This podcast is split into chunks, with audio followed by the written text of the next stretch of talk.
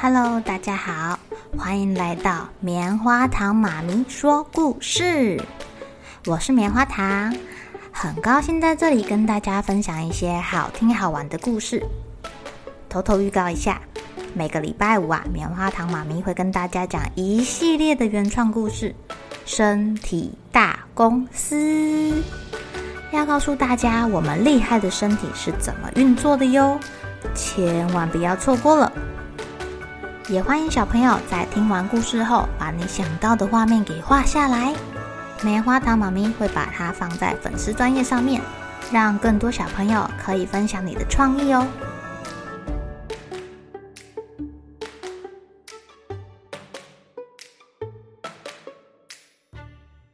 Hello，亲爱的小朋友，今天过得怎么样呢？你们会不会很想要到处探险？很想要什么东西都动手试试看呐、可是最后大人都会阻止你说：“哎呀，不可以碰哦，不要拿这个啦，危险。”有没有这样的经验啊？棉花糖妈咪今天要讲一个发明大王爱迪生的故事。这个故事叫做《孵蛋的小孩》。如果啊，以后爸爸妈妈再阻止你去冒险，探险的话，你也可以把这个故事讲给爸爸妈妈听哦。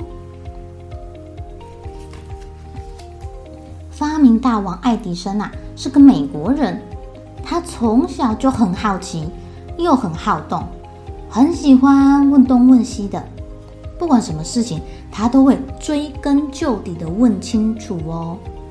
他就会问说：“为什么呢？然后呢？”结果呢？到底是为什么啊？哎呀，问的大人觉得他好烦呢，因为有时候连大人都答不出来哎。有一天啊，爱迪生看到爸爸下班了，就急着问他说：“爸爸，为什么远的东西看起来比较小呢？”爸爸觉得本来就是这样啊，就含糊的跟他说：“哦，远看比较小。”近看就变大了。迪生紧接着又问说：“嗯，那为什么近看会变大呢？”爸爸不知道怎么回答他，哎，只好很无奈的说：“哦，我也不知道啊。”过一会儿啊，他看到哥哥抓了一只蜻蜓回来，他又问说啦：“为什么蜻蜓的眼睛长在头上呢？”我不知道啦。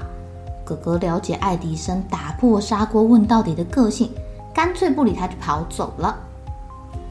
爱迪生一直想：为什么呢？为什么呢？为什么呢？他走着走着，走到了后院，看到一只鸡坐在蛋上面，他觉得很奇怪，哎，他就跑回去问他的妈妈说：“妈妈，鸡为什么要坐在蛋上面啊？”妈妈看着六岁的爱迪生，笑着跟他说。母鸡在孵蛋啊，嗯，那什么叫孵蛋啊？孵蛋啊，就是母鸡用它自己的体温把蛋温热，小鸡呀就会生出来喽。妈妈才刚说完，爱迪生就急匆匆的跑出去了。一直到要吃晚餐的时候啊，爱迪生都没有回家，都没有出现，全家人很担心呢，到处去寻找他。当爸爸最后走到后院的时候，看到爱迪生蹲在鸡蛋窝里面，怀里抱着一堆鸡蛋。爸爸走进去要拉他起来，可是爱迪生不愿意。他说：“等一下，现在是很重要的时刻，我正在孵蛋。”爸爸仔细一看，哦，原来爱迪生蹲在稻草堆上面，里面放了好几颗蛋呢。爸爸看了又气又好笑。不管爱迪生怎么说啊，爸爸说：“现在是吃饭时间了，快一点啦！这个孩子怎么这么笨啊？居然在孵蛋！”妈妈听到，则是摸着爱迪生的头，对他说：“宝贝，你是想要自己试试看，是不是？你想要看看你的体温能不能孵出蛋吗？嗯，你的想法很好哦。”不过你知道吗？要孵出小鸡，要连续孵上二十天以上才可以。你不可能坐在鸡蛋上面这么久吧？所以，可不可以先不要做这个实验啦？妈妈虽然这么说啊，但她心里却想着：嗯，这孩子的好奇心和研究心好强啊！我一定要让他好好的发挥，这是他的特长哎。幸好，幸好，爱迪生有一个了解他，而且愿意帮助他的妈妈，因为他跟其他小孩的不一样，让他去上学的时候啊，常常被老师骂。有一次啊，老师还骂他是白痴哎，唉，最后爱迪生居然被退学了。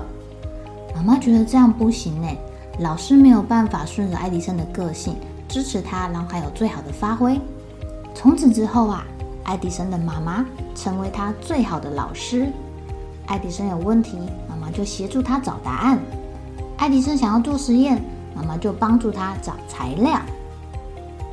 爱迪生口才不太好，又常常发呆，别人看他觉得他好奇怪哦，呆呆笨笨的。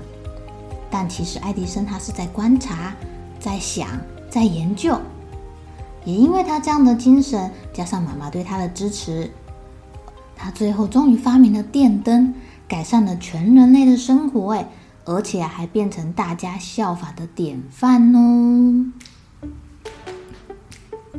亲爱的小朋友，有一个了解你、支持你的爸爸妈妈，是不是很重要啊？你们想想看哦，要是当初爱迪生的妈妈不了解爱迪生的个性，也或者是没有办法支持他这样的做法，嗯，希望他好好的念书。呃，考个好成绩，强迫他待在学校，那还会有我们今天看到的爱迪生，还会有我们现在在使用的电灯吗？小朋友，当你有好奇心，想要探索这个世界的时候，如果被大人阻止了，不妨告诉他们爱迪生的故事吧。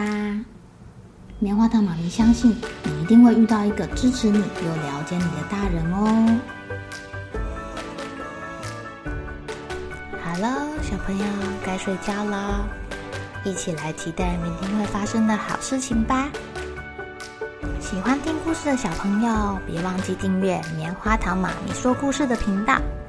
如果有什么想要跟棉花糖说的悄悄话，也欢迎留言或是写信给我哦。